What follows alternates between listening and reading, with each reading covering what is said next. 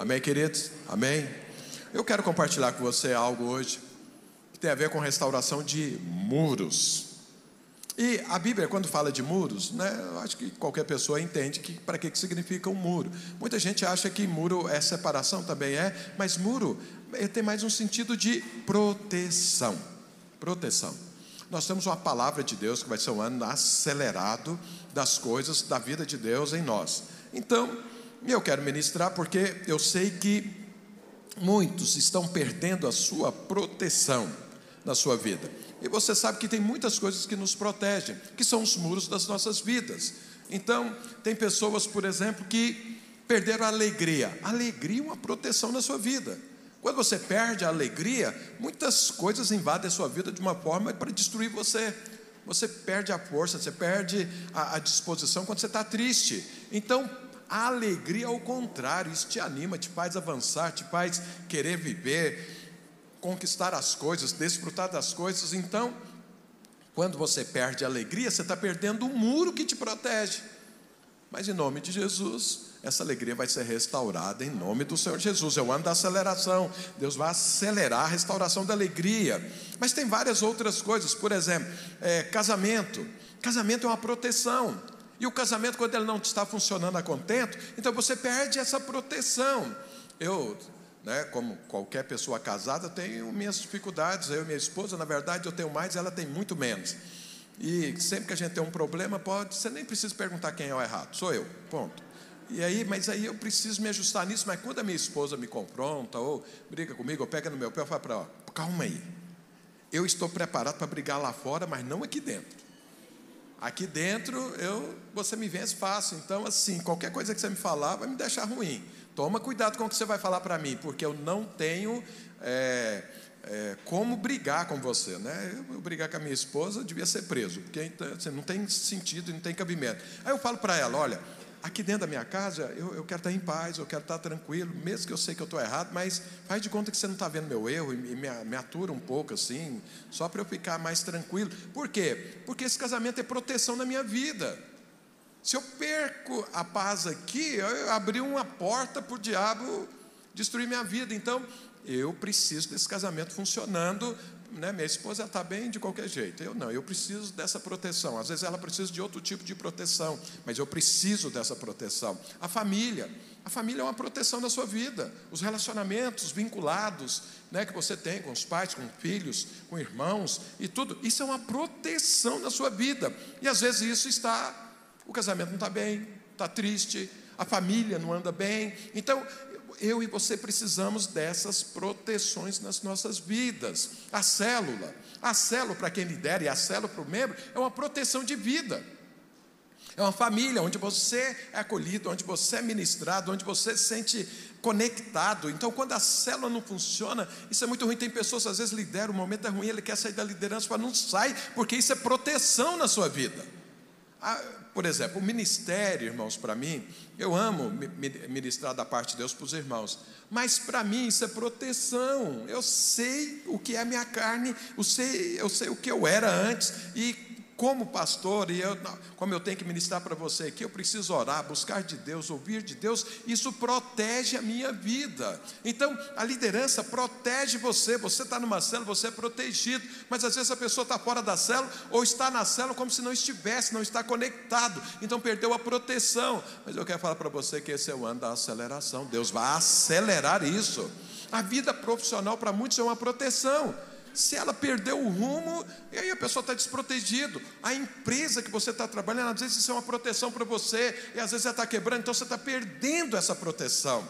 A vida emocional, tem pessoas que a vida emocional dele é uma porta aberta, um muro destruído onde o diabo entra e apronta todas com a pessoa. Ela precisa ajustar, recuperar, restaurar essa vida emocional, porque senão vai ser destruído porque os muros protegem. Essas coisas todas que eu disse aqui protegem. Às vezes tem alguma coisa na sua vida que é proteção para você, às vezes na minha não é, mas na sua aquilo ali é importante. Né? E se não tem aquilo, você fica assim, vulnerável. Então tem pessoas que é, são sempre muito focadas, precisa de um alvo, de repente perdeu o alvo. Não tem mais um rumo, e elas ficam completamente vulneráveis. O diabo leva elas para qualquer lugar, ciranda na vida delas. Então eu vou te falar: eu e você precisamos de muros, precisamos de muros para proteger as nossas vidas. A questão é: quais são os muros que te protegem? Os meus, eu, eu sei deles, eu cuido deles, para que estejam sempre erguidos, ali para parar o diabo. E eu quero falar para você que esse ano é um ano de restauração de muros em nome de Jesus Cristo. Nós precisamos estar protegidos porque temos muitas coisas para fazer e muitas coisas para, serem conquistadas. E nesse tempo, Deus está restaurando muros. Fala para o seu irmão, seu irmão aí do lado, ou irmã do lado, fala assim: Deus está restaurando muros. Fala para ele, para ela, inclusive os seus. E tem um, um exemplo aqui na Bíblia o exemplo mais contundente sobre restauração de muros que aconteceu na época de Neemias. Neemias foi alguém levantado por Deus para restaurar muros. E ele fez isso de uma forma assim milagrosa, acelerada. E eu estava meditando sobre isso, falei assim: puxa vida, isso aqui tem tudo a ver conosco. Então vamos ver como que é que aconteceu na vida de Neemias e, no caso ali, estava fazendo uma restauração dos muros de Jerusalém. Mas, olha, para você ver que tem tudo a ver conosco. Lá em Neemias, abre a sua Bíblia aí no livro de Neemias. Irmão, você precisa carregar a Bíblia. Agora está muito simples carregar a Bíblia. Põe no seu celular. Né? Você precisa aprender a ler a palavra de Deus, a manusear bem a palavra de Deus. Então, a gente aqui projeta os, às vezes, não sei se vai projetar hoje, os versículos mas eu, eu, eu passo isso aqui só para os visitantes, não para os membros. Membro você tem que ter sua Bíblia, porque você precisa dela todos os dias. Então vamos ler aqui Neemias capítulo 6, a partir do verso 15. Olha o que, que a Bíblia diz: Acabou-se, pois, o muro aos 25 dias do mês de Elu, em 52 dias. Sucedeu que, ouvindo todos os nossos inimigos, temeram, todos os gentios nossos circunvizinhos e decaíram muito no seu próprio conceito, porque reconheceram que por intermédio de nosso Deus é que fizemos essa obra. Eu não sei se você já foi em Jerusalém, mas irmãos, ali está falando, se você for lá, você vai ver que tipo de muro era. Não é esses muros que nós fazemos aqui em volta, essas cercas nas nossas casas. Irmãos, muro lá é, é, é de pedras com mais de tonelada cada pedra. Você pode andar em cima, você pode passar de charrete em cima, pode até construir uma casa em cima do muro. Então, o muro é uma coisa assim, era uma construção poderosa. Lembra, naquela época não tinha guindaste, naquela época não tinha trator, não tinha nada disso. Quantos dias eles reconstruíram? E essa muralha sobre Jerusalém é imensa. Se você vai lá hoje, não tem exatamente toda essa muralha, mas tem lá um das pedras, você vê o tamanho das pedras, mas você vê a extensão que era a muralha, tem uns pedaços só ali em Jerusalém. Mas é assim: quem vai lá e vê, e depois vê o que está relatado aqui na Bíblia, que não existia nada daquilo e que em 52 dias eles fizeram aquilo, é o que está escrito. Todo mundo que olha fala: Isso é impossível para o ser humano fazer. Isso aí é Deus quem fez. Então, Jerusalém vivia um tempo terrível. Os seus inimigos, como não tinha muro, entrava e destruía a cidade, e tudo que eles plantavam roubavam, e não nada ia para frente, porque não tinha muros. Neemias foi lá, restaurou esses muros, e as pessoas, os inimigos em volta, olharam e falaram: Puxa vida, isso aí não é obra humana, isso aí só pode ser Deus. A partir daí, eles entenderam: nós temos menos poder do que eles, e Deus é por eles, e temeram muito. É o que Neemias escreveu isso aqui depois. Olha, nossos vizinhos. Então eu quero te falar: esse vai, essa experiência vai ser assim na sua vida esse ano.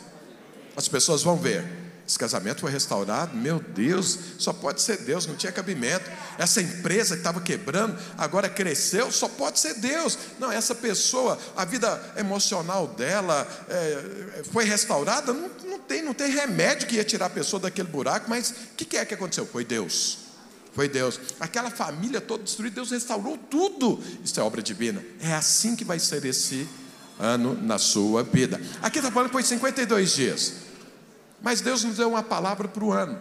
E aí, por coincidência ou por cristocidência, o ano tem 52 semanas. Quero te falar, nesse ano, Deus vai restaurar os muros da sua vida.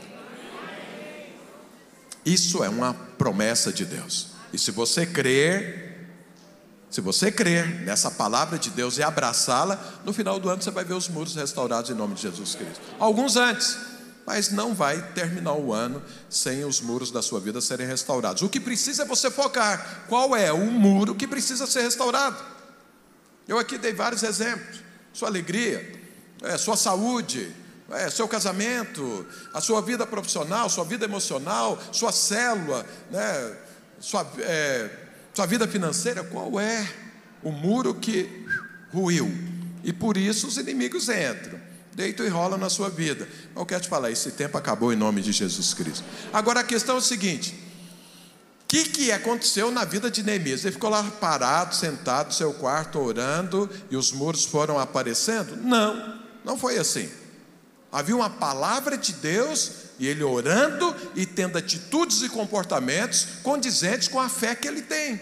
E eu quero aqui relacionar pelo menos sete dessas atitudes que teve na vida de Neemias e que, se você praticar a mesma coisa, entender isso e abraçar, pode ter certeza, no máximo no final do ano, os muros estarão restaurados em nome de Jesus Cristo. Amém, queridos? Quem tem muro para restaurar aqui, levanta a mão e dá um glória a Deus. Aleluia. Você fala, pastor, muro para restaurar, glória a Deus, eu estou querendo é chorar. Não, o glória a Deus é porque eles serão restaurados em nome de Jesus. É isso. Então veja, aqui eu te mostrei já o final, mas vamos ver como que começou isso. Abra sua Bíblia em Neemias capítulo 1. Então a primeira coisa que precisa acontecer na sua vida e na minha, para que o muro comece a ser a restaurar, a, a ser restaurado, começa dentro de você, começa dentro de mim. Olha o que é que aconteceu aqui com Neemias. Deixa eu te contar a história de Neemias. Neemias era o copeiro do rei lá da Babilônia. E o copeiro do rei, irmãos, era a posição de maior confiança do rei. Porque o que, que o copeiro fazia? Ele não só preparava comida e bebida do rei, ele comia antes, bebia antes, para saber se não tinha veneno, não tinha nada e tudo. Ele comia e bebia, não morreu, então o rei pode comer. Então o rei tinha que, tinha que ter muita confiança no sujeito, e ele tinha que amar muito o rei, porque a vida dele estava em jogo né, para salvar a vida do rei. Esse era o copeiro. Ele vivia, por ter toda essa confiança, no bem bom. Lembra, Neemias era judeu. Os judeus tinham sido escravizados pelos babilônicos 70 anos antes disso. O Nabucodonosor, que foi o que foi lá e destruiu Jerusalém, acabou com Jerusalém, destruiu os muros de Jerusalém, levou cativos judeus para a Babilônia. E o povo, teve uma parte do povo que correu, fugiu, ficaram por lá. A hora que Nabucodonosor foi embora, eles voltaram para viver nas ruínas de Jerusalém. E aí tinha um povo judeu que vivia na Babilônia e um povo que vivia lá em Jerusalém. Neemias fazia parte desses, ele nasceu lá, lá na Babilônia, nasceu ali como escravo, mas era um escravo que vivia na melhor posição, mais do que os próprios babilônios, porque ele servia o próprio rei. Então, vamos dizer assim, a vida de Neemias era muito boa, ainda que fosse um escravo, mas era muito boa ali em Babilônia. E ele está lá um dia, vivendo a sua vida normalmente. Aí olha o que, que acontece. Vou ler agora. Capítulo 1, a partir do verso 4. Não, verso 3. Disseram-me, os restantes. É, deixa eu ver aqui. Não, vamos ler a partir do verso 1 para ficar mais claro. As palavras de Neemias, filho de Acalias, no mês de Quisleu, no ano vigésimo, estando eu na cidadela de Suzã, Suzã era a capital da Babilônia, veio Anani, um dos meus irmãos, com alguns de Judá, ou seja, vieram lá de Jerusalém. Então lhes perguntei pelos judeus que escaparam e não foram levados para o exílio, e acerca de Jerusalém. Disseram-me, olha o que, que ele ouviu: os restantes, ou seja, os que não estavam na Babilônia, que não eram escravos na Babilônia, os restantes que não foram levados para o exílio e se, ach se acham lá na província, estão em grande miséria e desprezo. Os muros de Jerusalém estão derribados e as suas portas queimadas. Essa foi a notícia que ele ouviu. Ele está vivendo bem, ele está vivendo sua vida normalmente. Casou, tem filho, tudo fluindo, estudando, filhos na escola né, privada, bilíngue, não sei mais o que, fazendo universidade, ele lá desfrutando, fazendo seus projetos, investimento, está ali vivendo bem. Mas aí vem alguém lá da província, longe, mais ou menos 1.200 quilômetros de onde ele estava. Está lá. E ele fala: como que é que ficaram é, aquelas pessoas e tudo? Ele fala: está em grande miséria. Grande miséria. Os muros foram derrubados. E os inimigos entram e destroem tudo. Eles não têm armas, eles não têm nada. É, a vida deles é assim, é trágica. Ele ouviu isso. Aí olha o que, que acontece na vida dele na hora que ele ouve essa notícia. Verso 4: Tendo eu ouvido essas palavras, assentei-me e chorei, e lamentei por alguns dias, e estive jejuando e orando perante o Deus dos céus. Então, olha, ninguém vai ter muros restaurados se não tiver um clamor dentro do seu coração pela restauração desses muros. Neemias podia ter falado para Anã, não tem nada a ver com isso. Deus falou que não era para eles ficarem. Eles ficaram. Porque Deus falou, vai todo mundo para a Babilônia. Não é para ficar ninguém em Jerusalém. Mas eles fugiram, falando, nós não vamos viver como escravos na Babilônia, vamos ficar aqui. Eles estavam contra a palavra de Deus. E aí, ficaram na miséria. Neemias podia ter falado: Isso é o que acontece quando o cara não ouve a palavra de Deus. Olha aí, fala para eles obedecerem da agora para frente para ver se a vida deles tomaram. Não, ele não fez isso. Aquilo mexeu com ele. Ele viu e falou: Meu Deus do céu, são meus irmãos estão passando essa necessidade. E aí o que, que aconteceu? Ele não fez de conta que ouviu e continuou a vida dele. Não! ele, aquilo virou um clamor dentro dele, trouxe uma tristeza por ele. A vida dele ia muito boa, mas dos irmãos não.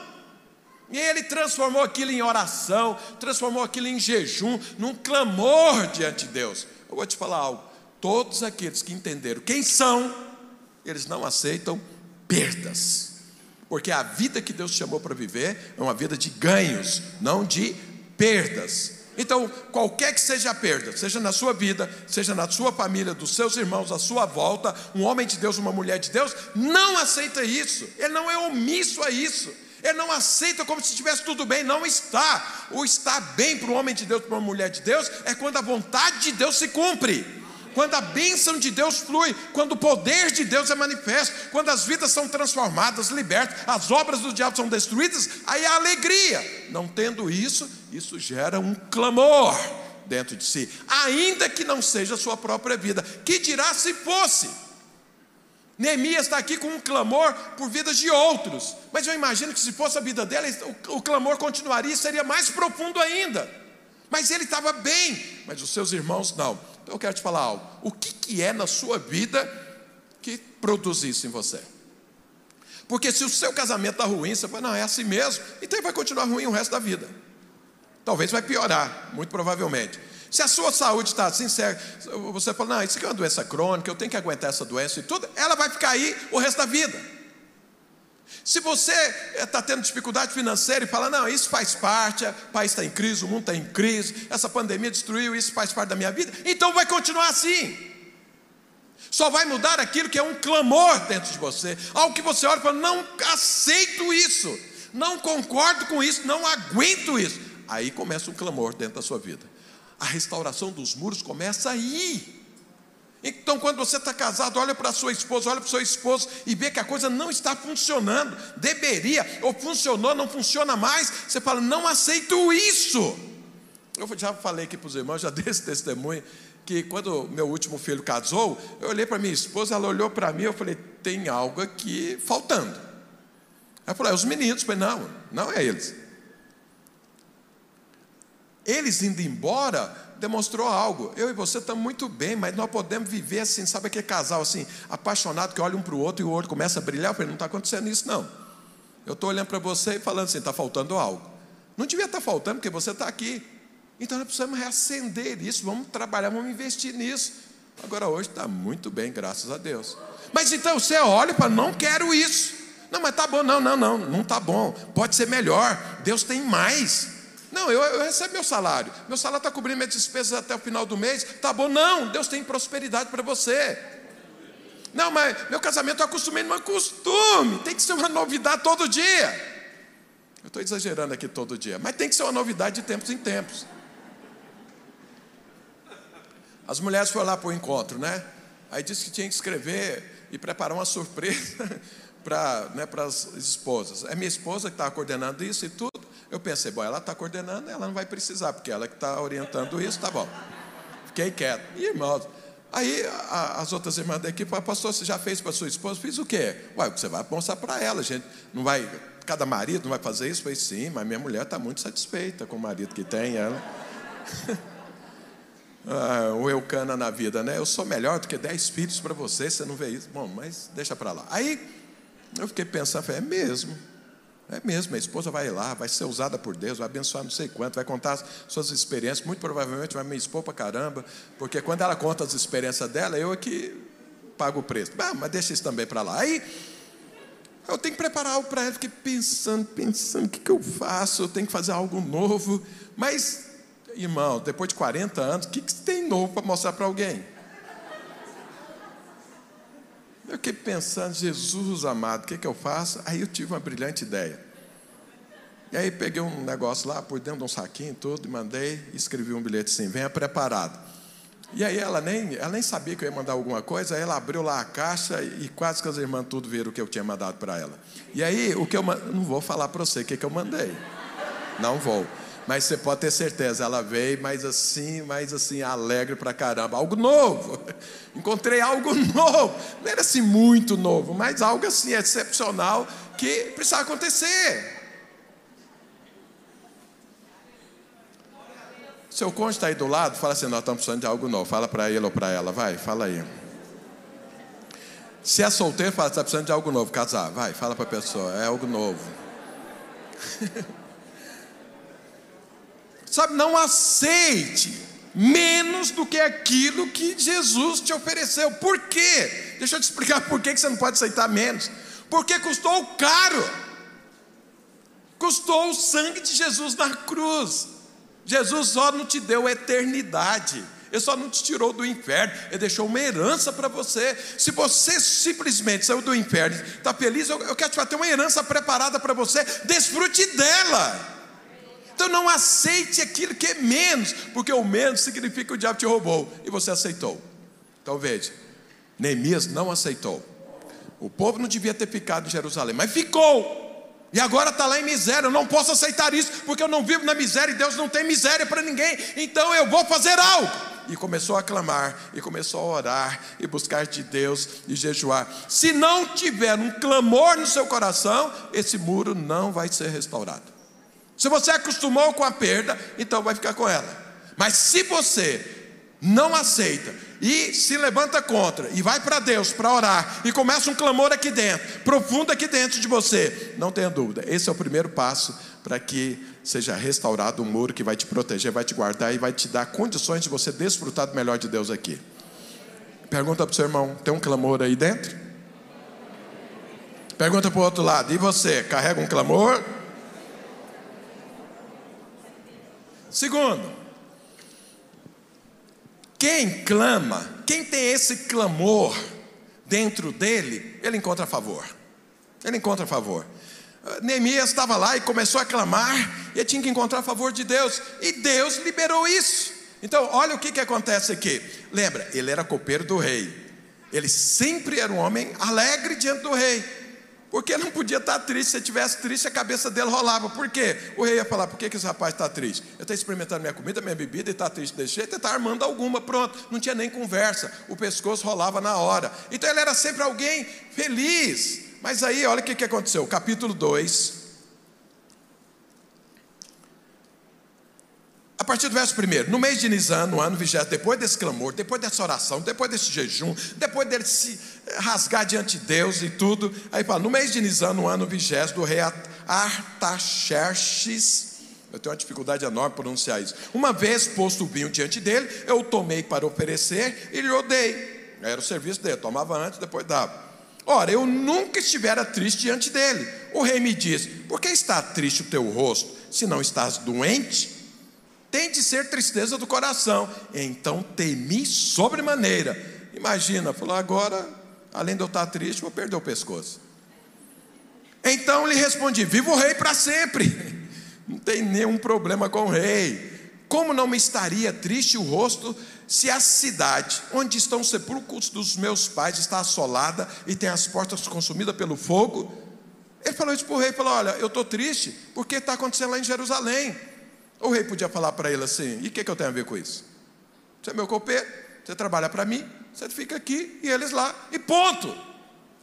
Veja, para o rei, substituir Neemias era uma coisa complicada, ele tinha que achar alguém de extrema confiança dele para colocar no lugar. Mas olha o que, que o rei fala para ele. Verso 4: Então, é, disse-me o rei: Que me pedes agora? Então orei ao Deus dos céus e disse ao rei: Se é do agrado do rei, se o teu servo acha mercê em tua presença, peço-te que me envies ajudar a cidade dos sepulcros dos meus pais, para que eu a reedifique. E aí ele começa falando com o rei, fala: Eu preciso disso, eu preciso de madeira, eu preciso de pedra, eu preciso de trabalhador, preciso disso, preciso de dinheiro, preciso de autorização. Lembra que eu vou chegar lá, o senhor colocou o governador lá, eu vou chegar lá, eu preciso de uma carta do senhor autorizando e tudo. E o que, que é que aconteceu? Recebeu! Recebeu do rei. O rei não fazia aquilo por ninguém. O rei ia ter um prejuízo enorme fazendo aquilo, mas atendeu o pedido dele. Por quê? Quem clama, quem clama, quem tem um clamor profundo diante do Senhor, sempre vai encontrar favor de Deus. Às vezes você ora, ora de qualquer forma, ora de qualquer jeito, nem ora e está esperando o favor de Deus. Não, clama ao Senhor e o favor é liberado. O favor é para aquele que clama, para aquele que deseja, para aquele que busca, para aquele que não aguenta a situação, vai diante de Deus, pronto, ele encontra favor. Ele encontrou favor. E deixa eu te falar uma coisa: nesse quesito, eu diria que você não precisa nem orar, sabe por quê? Já temos uma promessa de Deus: é o andar, a aceleração das bênçãos na sua vida. Então já é favor já é favor. Deus está te despertando e falando: pede que eu vou te dar. Encara que você vai vencer. Não deixe o diabo te levar nada, porque esse é o ano que eu escolhi para te abençoar aceleradamente. Quem crê nisso? Dá uma glória a Deus. Fala para o seu irmão: o favor já está à sua disposição. Esse foi o segundo ponto. Quem clama sempre encontra favor. Terceiro, ter noção do tamanho do problema. Olha o que, que aconteceu. Continuando lendo em Neemias, é, é, do, do, próprio capítulo 2, a partir do verso 12. Então o que, que aconteceu? Ele falou com o rei, o rei enviou, ele foi, levou soldados, levou é, recursos e tudo, autorizações para passar por todos as, os países que ele tinha que passar, chegar lá e tudo. E aí chegou lá. Aí olha o que, que diz. A partir do verso 11: Cheguei a Jerusalém, onde estive três dias. Então à noite me levantei e uns poucos homens comigo. Não declarei a ninguém o que meu Deus me pusera no coração para eu fazer em Jerusalém. Não havia comigo animal algum, senão o que eu montava. De noite saí pela porta do vale, para o lado da fonte do dragão e para a porta do monturo, e contemplei os muros de Jerusalém que estavam assolados, cujas portas tinham sido consumidas pelo fogo. Passei a porta da fonte e ao açude do rei, mas não havia lugar por onde passasse o animal que eu montava. Subi à noite pelo ribeiro e contemplei ainda os muros. Voltei, entrei pela porta do vale e retornei para casa. O que, que é isso aqui? Você precisa delimitar qual é o muro e o trabalho que precisa ser feito. Você não vai chegando diante de Deus e falar assim: ah, precisa acontecer isso. Não, olhe verdadeiramente qual é o tamanho do problema. esteja focado e veja o problema, não para você desanimar, mas para você delinear e saber, é contra isso que eu estou lutando. Precisa resolver isso, porque se você tiver o foco errado, você vai trabalhar na coisa errada. E depois vai reclamar de Deus que não resolveu, mas às vezes o problema está aqui você está trabalhando aqui, em outro lugar. Veja, Neemias chegou lá, ficou três dias, não falou nada para ninguém, e ele foi ver o tamanho da obra, ele foi ver o tamanho da destruição, ele foi mensurar tudo e ver, é isso tudo que eu tenho que fazer? Amém. Por isso eu vou precisar de mais poder ainda, mais milagre ainda, porque eu sei exatamente o que precisa ser feito. Essa semana uma, uma, uma irmã na minha live perguntou, pastor, eu é, meu casamento precisa ser restaurado, eu estou orando, me ajuda em oração e tudo para que ele seja restaurado. Restaurar casamento é uma coisa muito subjetiva. E o que é restaurar casamento? Pode ser muitas coisas. Eu falei para ela, irmã, deixa eu te falar uma coisa. Então, é, ela falou, ora por mim, eu me orienta aí, o que, que eu tenho que fazer? Eu falei, então a primeira coisa para restaurar um casamento, você que é mulher, você precisa orar, é você ir no ponto certo. Por que, que seu casamento não está funcionando? Além de muitas coisas, tem um problema aí primário, que é o seu marido. E por que, que seu marido não é aquela pessoa que você esperava que ele fosse ou agindo da forma como deveria. Isso vale para os dois lados. Mas como era uma mulher que estava perguntando, estou falando do homem. Eu falei, por que ele não conhece a Deus da forma que ele deveria conhecer? Se ele conhecesse a Deus do jeito que, deve, que deveria conhecer, ele ia seguir o que Deus disse. E o que é que Deus diz para os homens casados? Cuida da sua esposa como Jesus cuida da igreja. Essa é a direção. E que invista nela para que ela se torne gloriosa para si mesmo. Então, um homem que conhece a Deus, um homem que é cheio do Senhor, ele olha para a esposa e cuida dela como Jesus cuida da igreja. E a Bíblia fala: deu a sua vida por ela. Então, ou seja, investe tudo para ela tornar-se gloriosa para si mesmo, para desfrute dele. Então, o homem que realmente desfruta de Deus, conhece o Senhor, ele faz isso pela esposa. E eu vou te falar: se um homem de Deus fizer pela esposa o que Jesus faz pela igreja, ela está, não vou falar satisfeita, tem palavra melhor do que satisfeita? Maravilhada. Plenitude. E por aí afora vai. Aí ela recebe tudo. Ela vai achar que aquele casamento é o máximo, que aquele homem é o máximo. Por quê? Ele está fazendo aquilo que Jesus faz pela igreja, que é a orientação para aqueles que conhecem o Senhor. Aí eu falei para ela: ora pelo seu esposo, para que ele conheça Jesus. Ore por ele, clame por ele. Aí alguém fala, mas pastor, às vezes a mulher é uma jararaca, e aí, é só o marido? Como que é? Aí é o marido que ora por ela que eu transformo essa cobra assim numa. Né? Do mesmo jeito que ela vai orar por. Transforma esse. Bom, esse estrupício num, num homem de Deus. E aí Deus faz isso? Faz. Deus faz. Eu te falo, essa foi a oração da minha esposa, eu estou aqui hoje pregando para você. A mudança não foi tanta ainda, não. Precisa de muita coisa, mas você não sabe como que era. Se você soubesse antes, você ia dar glória a Deus porque é hoje. Mas ainda tem muita coisa para mudar. Mas a oração dela foi isso. Aí mudou aqui, mudou lá. Aí o casamento mudou tudo. Então você precisa focar a coisa certa. Ah, pastor, ora pela minha vida emocional. Sim, mas como que é que você se relaciona? É, as pessoas têm que fazer os meus desejos. Pois é, nunca vai ter relacionamento assim. Por quê? O problema está na pessoa. Então você precisa focar, certo? Qual é a extensão da destruição? Ah, é minha empresa. Qual a extensão? Não, é, mas é aquela cambada de funcionário. Ué, cambada de funcionário, como que é isso? Eles não são parceiros seus dentro da empresa? Você está tratando eles como cambada? Ué, então essa empresa não vai para frente. Porque não tem uma parceria, eles não estão envolvidos com você. Então não vai para frente. Então o problema não é a empresa, é você. Bom, é você, pronto. Então, você precisa focar a coisa certa. Neemias, então ele teve um clamor, encontrou favor, e ele foi ver qual é a extensão do problema. Onde é que está o problema? O que é que está acontecendo? Ele precisa dessa visão. Para quê? É aqui que eu tenho que trabalhar, é aqui que eu tenho que fazer. Pergunta para o seu irmão: você sabe a extensão do problema? Ah, pastor, ora para teu emprego. Você, mas que, emprego você quer? Não, eu quero um emprego assim, que eu ganhe 50 mil reais por mês, que eu estou lá na minha casa, ninguém peça nada para mim, eu faço quando eu quiser, e eu vou lá a hora que eu quero, eu estou aqui exagerando, tá? então tá bom, continua aí na sua casa esperando isso. A pessoa não vê que as exigências dele é uma coisa muito além. Acho que foi ontem ou anteontem, estava aconselhando alguém, falei, irmão, pelo amor de Deus, trabalha aquilo que você tem. E se não é o que você está querendo, então você continua orando por aquilo, até que você encontre o outro, mas você não pode ficar parado aí dentro da sua casa. Porque o aluguel vence, a conta de água, de luz, e aí? Você vai ficar aí e depois, é, Deus não está me suprindo. É, Deus não está suprindo, só você mandar uma coisa na sua cabeça para você acordar, ué.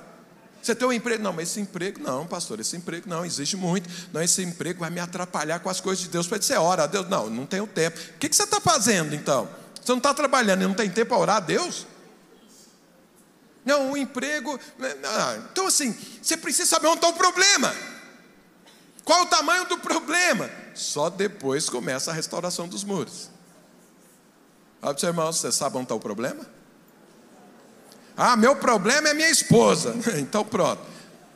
Enquanto você continuar desse jeito, nada vai acontecer. Enquanto você estiver olhando lá pensando que o problema está do outro lado, fala para o seu irmão. Não, antes, deixa eu te explicar uma coisa. O maior problema de alguém é quando ele pensa que o problema está do outro lado. Esse é o maior problema de relacionamento. Sempre é assim. Se olhar para minha esposa e falar, meu, meu problema é minha mulher. Pronto, esse é o meu maior problema, eu pensar isso. Enquanto isso não sair da minha cabeça, eu vou continuar nesse problema. Fala para o seu irmão, o seu problema está mais perto do que o que você imagina. Fala para ele, é mais fácil entender o problema se você comprar um espelho. Aí fica fácil de entender onde é que está o problema. Mas aí o que, que acontece? Então veja, tudo isso aqui estava acontecendo com Neemias. Três coisas: um clamor, não aceita essa perda, não aceita esse problema. Vou resolver, sou instrumento de Deus, Deus vai me usar, isso vai acabar. Bom, clamei, orei, vai encontrar favor, vai encontrar favor. Esse favor Deus já liberou. Agora, vou olhar o problema na sua extensão e tudo, vi qual, qual é o problema. Eu estou seguindo tão somente o que aconteceu aqui, irmãos. Não inventei nada disso, está escrito. Foi assim que aconteceu. Você viu aqui, Neemias está falando, eu fiz isso, eu fiz assado, aconteceu assim. Ele está descrevendo para você e para mim, para você não ter que descobrir o processo, já está escrito. É só seguir. E aí, quando isso aconteceu, falou: agora eu preciso partir para resolver o problema. E aí vem o quarto ponto. E o quarto ponto está aqui em Neemias. Verso 17. Depois que ele fez isso, foi lá e olhou, veja, lá em Jerusalém tinha gente lá. Tinha pessoas morando lá, estavam na miséria, mas estavam lá. Por que, que estavam na miséria? Porque lá dentro não tinha nenhum Neemias, não tinha um homem de Deus ali. Estavam é, conformados com a perda, estavam conformados com a miséria, por isso estavam vivendo. E aí Neemias vem, vem cheio de pé, cheio de, né, de indignação e tudo. Ele nem morava lá, ele nem estava passando aquele problema, mas vem tudo. E aí ele encontrou favor, olha o tamanho do problema, aí ele chama o povo para conversar. Ele chama o pessoal para conversar. E aí olha o que, que ele fala. Está aqui no capítulo 2, a partir do verso 17. Então lhes disse: Estais vendo a miséria em que estamos? Estamos. Ele não estava, mas ele se incluiu no problema. Estamos. Jerusalém assolada, as suas portas queimadas. Vinde, pois, retifiquemos os muros de Jerusalém e deixemos de ser opróbrio e lhes declarei como a boa mão do meu Deus estivera comigo, e também as palavras que o rei me falara. Então disseram: disponhamos-nos e edifiquemos, e fortaleceram as mãos para a boa obra. Deixa eu te falar algo: quem tem um clamor dentro do seu coração, ele precisa compartilhar isso, e as pessoas que, ouvindo isso, forem inspiradas por isso, essas são as pessoas que Deus vai colocar para te ajudar a conquistar isso. Não tem retificação de muro sozinho. Não tem. Você precisa de ajuda. Neemias sabia que ele precisava de ajuda. Mas ajuda de quem? Ah, não, é, é, o meu líder que tem que me ajudar. Não, meu pastor tem que me ajudar. Não, meu cônjuge tem que me ajudar. Não, meus filhos têm que me ajudar. Não, meus amigos têm que me ajudar. Não, vão te ajudar aqueles que se sentirem inspirados pela obra que Deus deu para você fazer. Aquilo, quando você compartilha, inspira pessoas, essas inspiradas é que vão te ajudar, é que vão fazer parte. Não necessariamente são as pessoas que você espera que se inspire com aquilo.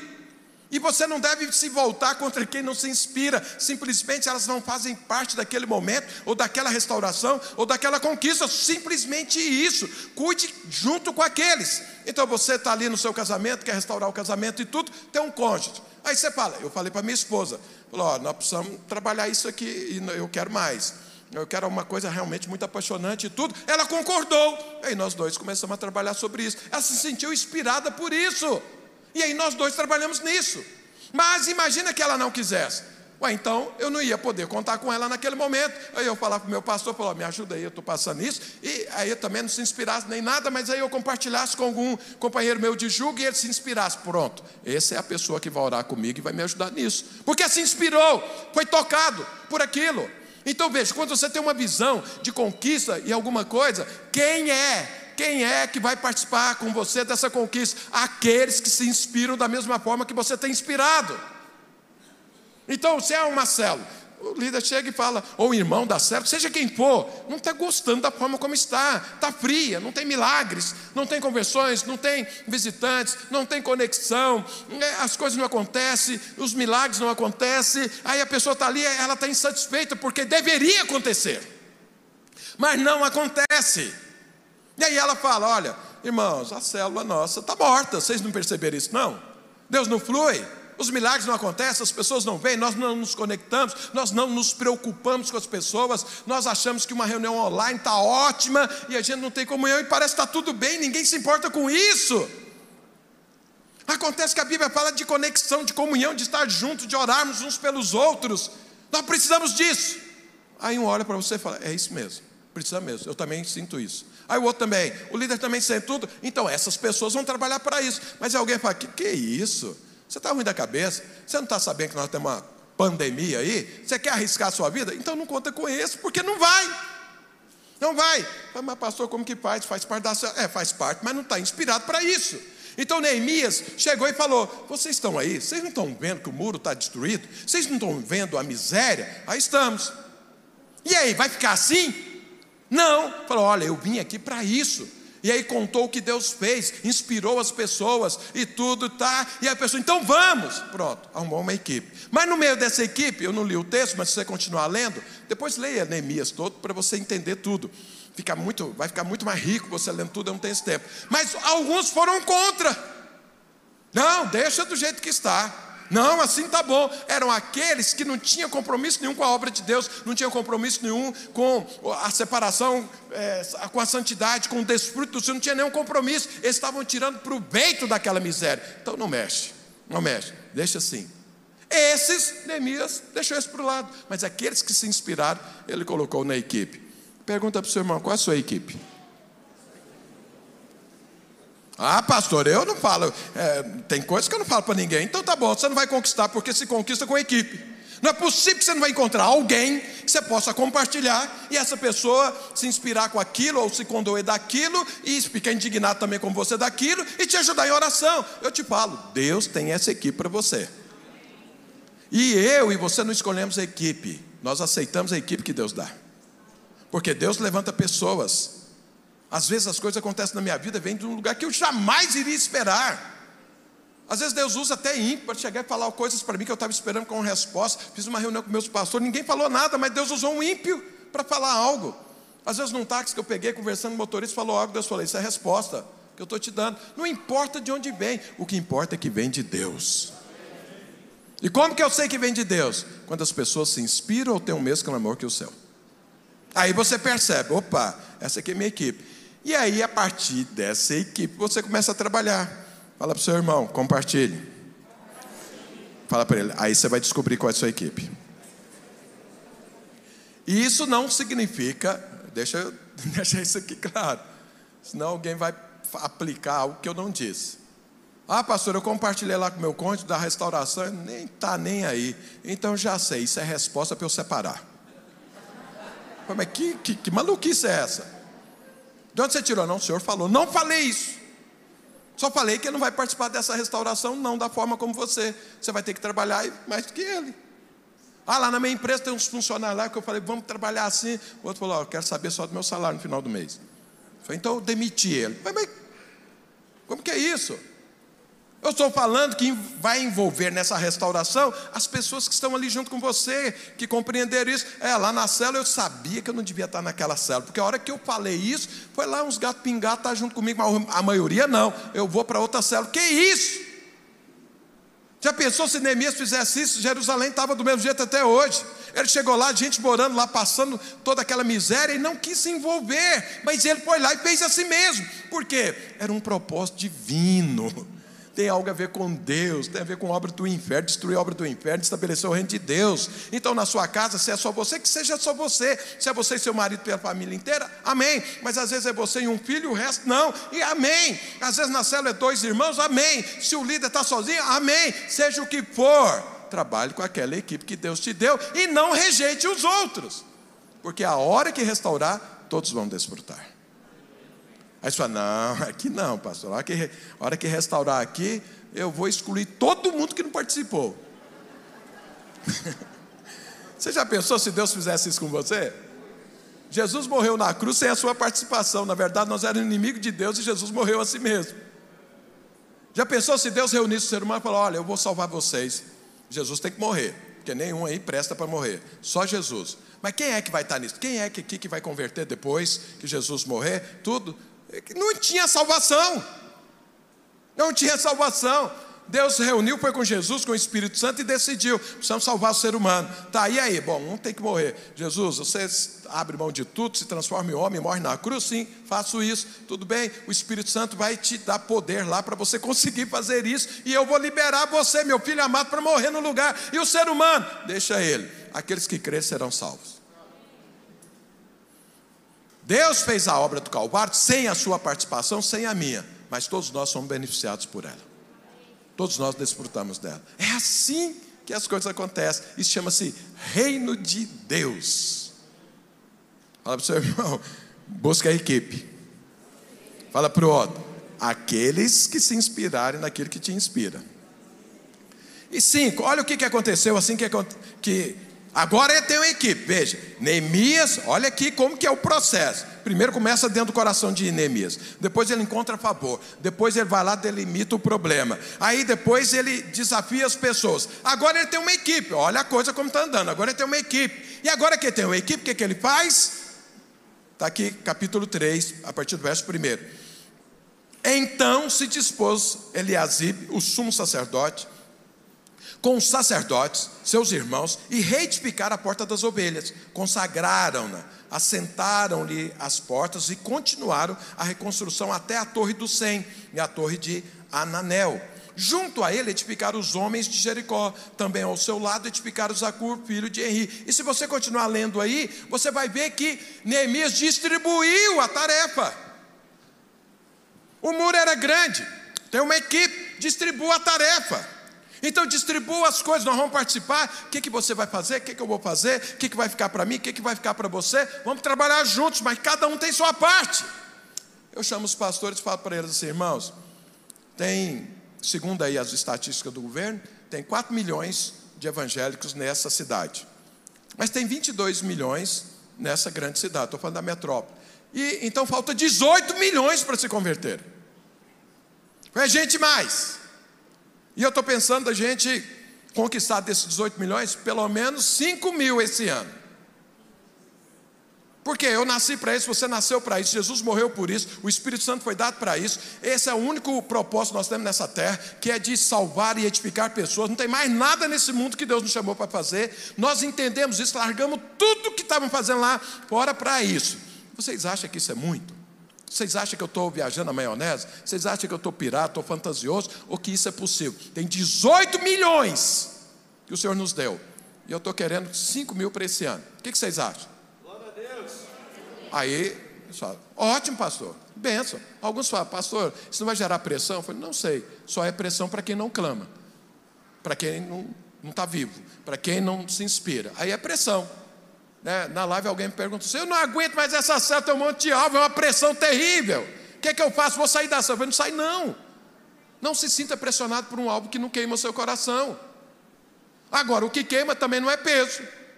Então não é peso eu cuidar da minha esposa que eu amo. Ela não é peso eu ajudar meus filhos que eu amo eles. Não é peso. Não é peso eu ministrar aqui porque eu amo fazer isso. Mas se eu tivesse a obrigação de todo domingo vir aqui, falar, oh, mas acabou com a minha vida isso aí. Todo domingo eu tenho que estar aqui, eu não viajo, eu não descanso. Como que é isso? E aí seria peso. Mas se eu tenho prazer e alegria, não é peso. Eu pergunto para os pastores, falam, vamos lá. Fala, tá bom. Você, fulano, vai fazer o que desses 5 mil? Não, pastor, pode deixar minha igreja, é, tem duas mil pessoas, eu, é, deixa aqui 400 pessoas, vai ser o nosso alvo. Tá bom, você, fulano, tudo, tudo, aí soma tudo, dá os 5 mil que nós queríamos né, como alvo orar a Deus, buscar a Deus, porque essa é a nossa função. O Senhor disse: ide e fazer discípulos, nós estamos cumprindo a palavra de Deus. E aí cada um tem uma parte, e aí no final do ano a gente conquista os 5 mil. Eu não trabalho sozinho, eu não saio por aí pregando nos metrôs e tudo para conquistar isso, porque Deus pôs na minha cabeça. Não, tem uma equipe. Deus não deu uma equipe para isso. Então eu trabalho isso. Quando é dentro da minha casa, minha equipe chama-se eu e Zanilda. Quando é na minha família, eu, Zanilda, Tiago e Felipe. É a minha família, chamo minhas duas noras, chamo meus netos, eu já vou colocar na cabeça deles e tudo, e já vou inculcando, como diz a palavra de Deus que eu tenho que fazer, e aí eles sabem. E daqui a pouco eles estão fluindo normalmente, porque eu estou inspirando, estou distribuindo a tarefa de cada um. Meus netos chegam lá em casa, já falei para os irmãos, a hora que ele chega lá, dez minutos depois, parece que soltou uma dinamite dentro da minha casa, Blum, tudo fora do lugar. Para mim é uma dificuldade isso, mas são crianças, eu aceito isso. Mas na hora, ah, vamos dormir. Eu falo, então agora, fulano, guarda esses brinquedos aqui, você guarda aquele, você leva aquele. Ah, não, vai guardar, porque senão não vai brincar mais. Aí eles vão lá, um guarda uma coisa, guarda outra, não sei mais o que, eu ajudo também, pronto, a sala ficou arrumada. Cada um fez uma parte. E eles precisam entender, é assim que funciona a vida, com a equipe. Mas eu preciso inspirá-los. Qual é a minha inspiração para eles guardarem os brinquedos? Eu, eu sempre, lá na minha casa, eu compro brinquedos e deixo guardado, eles até descobrir qual é o lugar que eu guardo. E aí fica lá, é, vovô, vai pegar um novo brinquedo? Depois que arrumar aqui, aí eu dou. Fala, ah, pastor, você está manipulando, comprando os meninos, não são crianças, precisa de uma motivação. Deus faz isso com você. Você busca de Deus, Deus te dá um emprego. Você acha que Deus, Jesus morreu na cruz para te dar um emprego? Mas Ele te dá. E isso te motiva a buscar coisas superiores, coisas outras, mais importantes na vida. Mas Deus vai te dando coisas que não tem nada a ver com a eternidade para aqui, por agora, para te motivar. Deus faz isso. Eu faço isso com meus netos. Aí eles fazem tudo correndo. Está lá almoçando. Aí eu pego lá o bombom e ponho no meio da mesa. Fala, aquele que terminar de comer, come o bombom. Na hora eles comem. Antes que lá sentado, olhando, come, não. Eu não sei o que, que acontece com as crianças, não sei se são só meus, né? Mas não come. Na minha época a gente brigava para comer. Não, agora eles não comem. Porque lá na minha casa é o seguinte: os adultos comiam, depois as crianças comiam. E a gente ficava pensando, tem que sobrar para a gente, tem que sobrar para a gente. Hoje não. As crianças são as primeiras a comer e não comem nada. E a gente come, menino, come, menino. Eu falei, eu tenho que motivar. Põe lá o bombom e fala: bom, quem comer ou põe um picolé, fala vai derreter. Se você não comer logo, vai derreter. Aí come logo, aí pega o picolé e fala, ótimo, comeu. Ai, você deve estar escandalizado comigo, né? Mas fazer o quê? Cada um tem seus meios e, e a sua forma de... Então Deus motiva. Mas acontece que cada um tem sua parte para fazer. Então se inspira, um se inspira por algo, outro se inspira por outra coisa, outro por outro, mas o que importa é que estejam inspirados e creem naquilo que está falando, e aí cada um faz sua parte. Não é a luta do eu sozinho. Não existe isso no reino de Deus. Nada é sozinho. Toda conquista é equipe. Neemias sabia disso. Então ele preparou a equipe e separou a parte de cada um nas nossas células. Tem lá o líder de célula, tem lá o líder em treinamento, tem lá o anfitrião, tem lá o anjo da guarda, tem os membros. Cada um tem uma função. E quando tudo isso não acontece, a célula não avança, não multiplica e não manifesta o poder de Deus. Porque está faltando algo. Um bom líder, ele é um maestro, que ele faz todo mundo trabalhar, todo mundo se envolver, cada um tem sua parte, e ele tem que levar essa inspiração. Então, Neemias arrumou uma equipe, equipe inspirada, mas ele distribuiu tarefas. Fala para o seu irmão, não vai ser sozinho que você vai restaurar os muros. Fala para o outro lado, desiste de andar sozinho. Sexto, falta só dois pontos. Rapidinho eu termino. Sexto, olha o que, que aconteceu. Então, eles estão lá trabalhando. E a coisa ia bem. Neemias tinha um encargo, Neemias encontrou o favor de Deus, Neemias viu o tamanho da obra que tinha que ser feita, Neemias inspirou outras pessoas, distribuiu tarefas e começaram a trabalhar. No meio do trabalho, o que, que aconteceu? Guerra, guerra resistência. Não pensa você que os muros serão restaurados sem guerra, sem resistência. Não tem jeito, vai ter. Ou seu marido eh, ele resiste, ou sua esposa, ou seus filhos, ou seus irmãos, ou o governo, ou a, ou a, a concorrência, ou o outro lado. Vai ter resistência. Vai ter resistência. Aí olha o que, que é que aconteceu. Está aqui, Neemias capítulo 4, a partir do verso 17. Os carregadores que por si mesmos tomavam as cargas, cada um com uma das mãos fazia a obra e com a outra segurava a arma. Os edificadores, cada um trazia sua espada à cinta, e assim edificavam. O que tocava a trombeta estava junto de mim.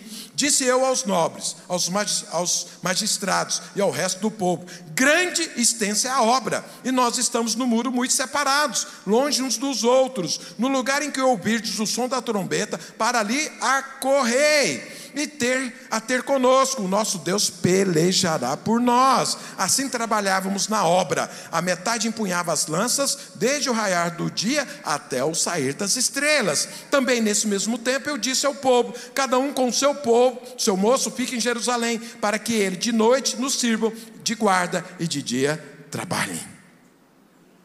Deixa eu te falar uma coisa.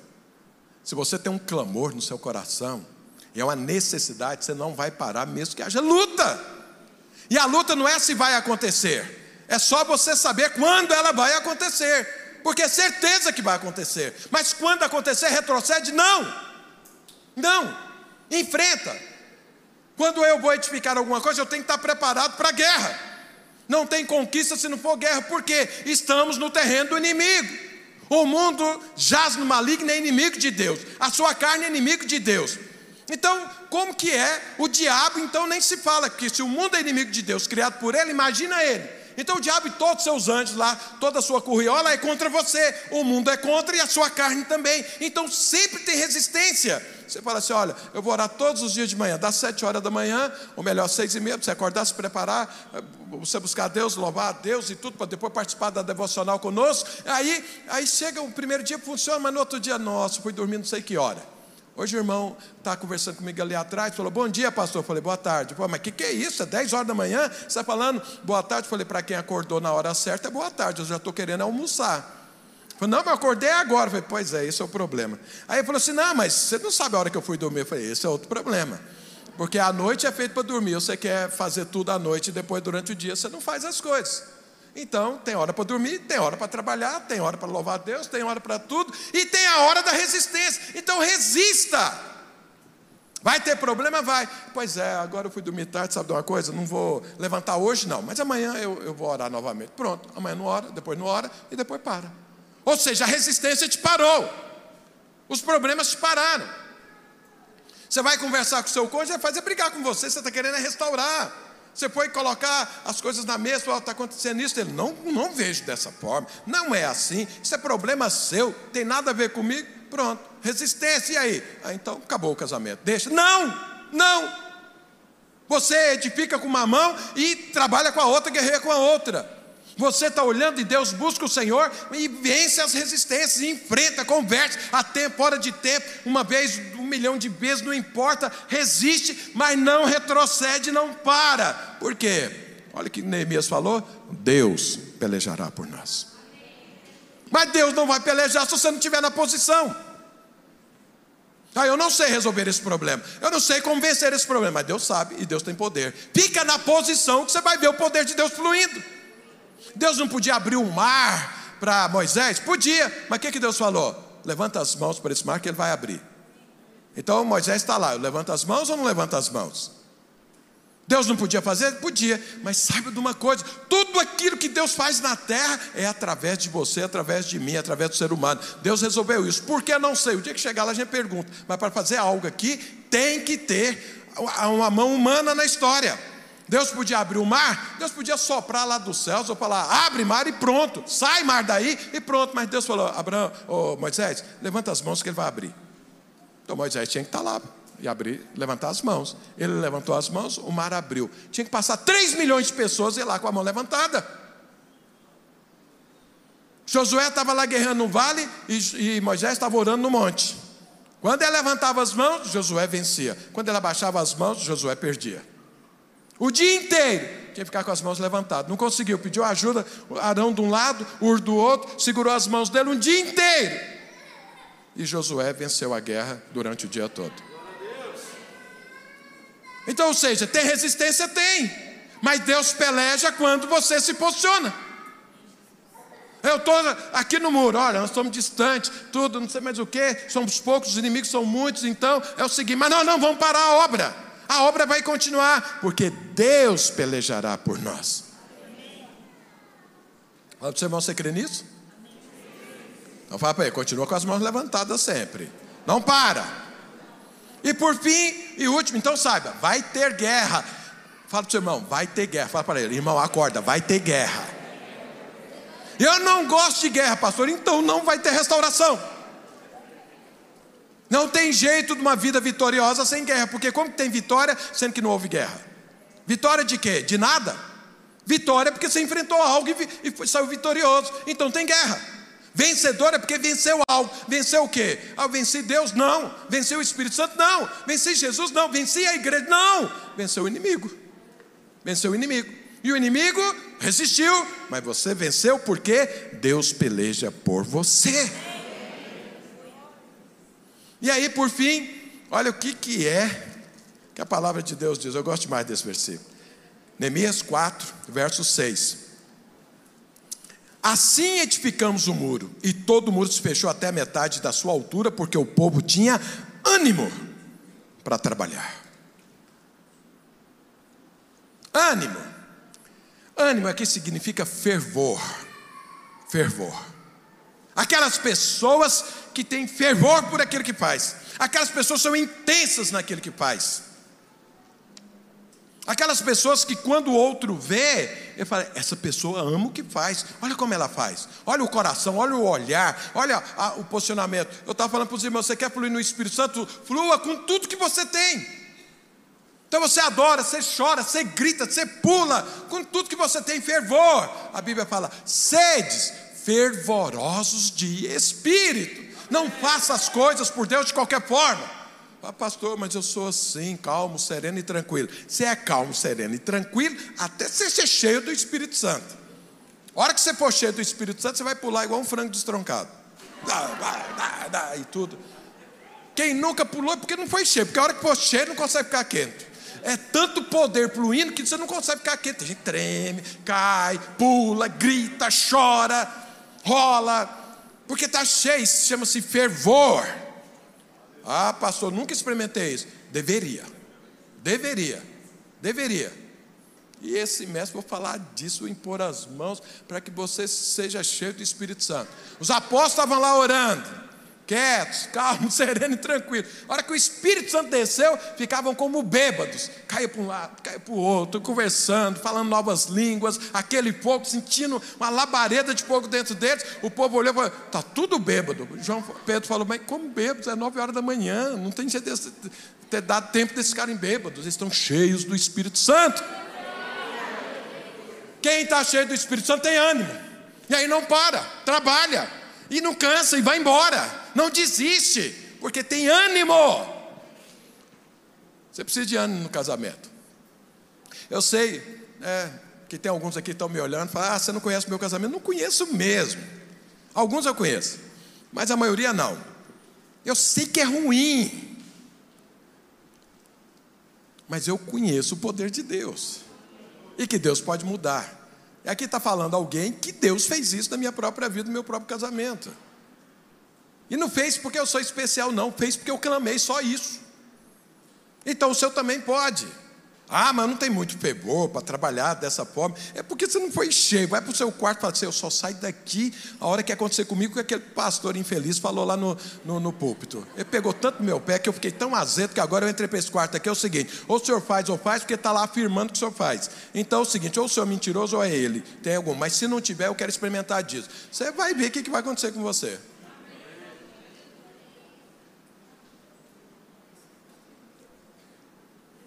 Ânimo, ânimo, fervor, disposição. Tem gente que está vendo a família sendo destruída e está lá. Às vezes está se acabando no hospital, perdendo tudo, está lá quieto. Às vezes está vendo a empresa e pelo ralo, está lá. A vida profissional decola. Contratado aqui, demite, é demitido ali, contratado ali, demitido ali, contratado. Eu falei, isso faz parte da minha vida. Vai levando porque não tem fervor,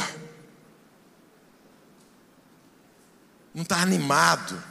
Fala para você, você está animado? Nossa, está difícil. Pergunta você, está animado? Quer chamar a equipe de louvor aqui? A equipe de louvor. Eu quero orar por você agora.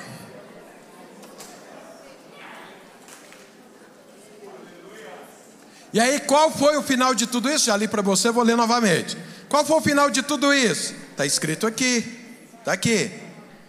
Acabou-se, pois, o muro aos 25 dias do mês de Elul, em 52 dias. Sucedeu que, ouvindo todos os nossos inimigos, temeram, todos os gentios nossos circunvizinhos, e decaíram muito do seu próprio conceito, porque reconheceram que por intermédio de nosso Deus é que fizemos essa obra. Irmãos, obra de Deus que não tem poder, não é obra de Deus, é obra humana. É obra humana. Casamento onde não tem poder de Deus é um casamento humano. Sabe, e tudo que é humano passa, mas aquilo que é do Senhor permanece. Então, se a coisa está ruim, você fala e fala assim: agora é um bom momento para o poder de Deus se manifestar. Seja o que for. Não tem nada demasiadamente difícil que Deus não possa fazer. Quem crê nisso, dá um glória a Deus. Vamos ficar de pé. Vira para o irmão que está do seu lado e fala assim: a restauração está começando agora, agora, agora.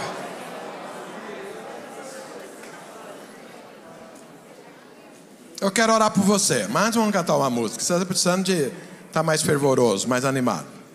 Vira para o seu irmão e fala: Ó, você não está animado, não, mas eu estou por você. Fala Eu estou por você. Eu estou cheio do Espírito Santo, cheio de fé. Vamos restaurar.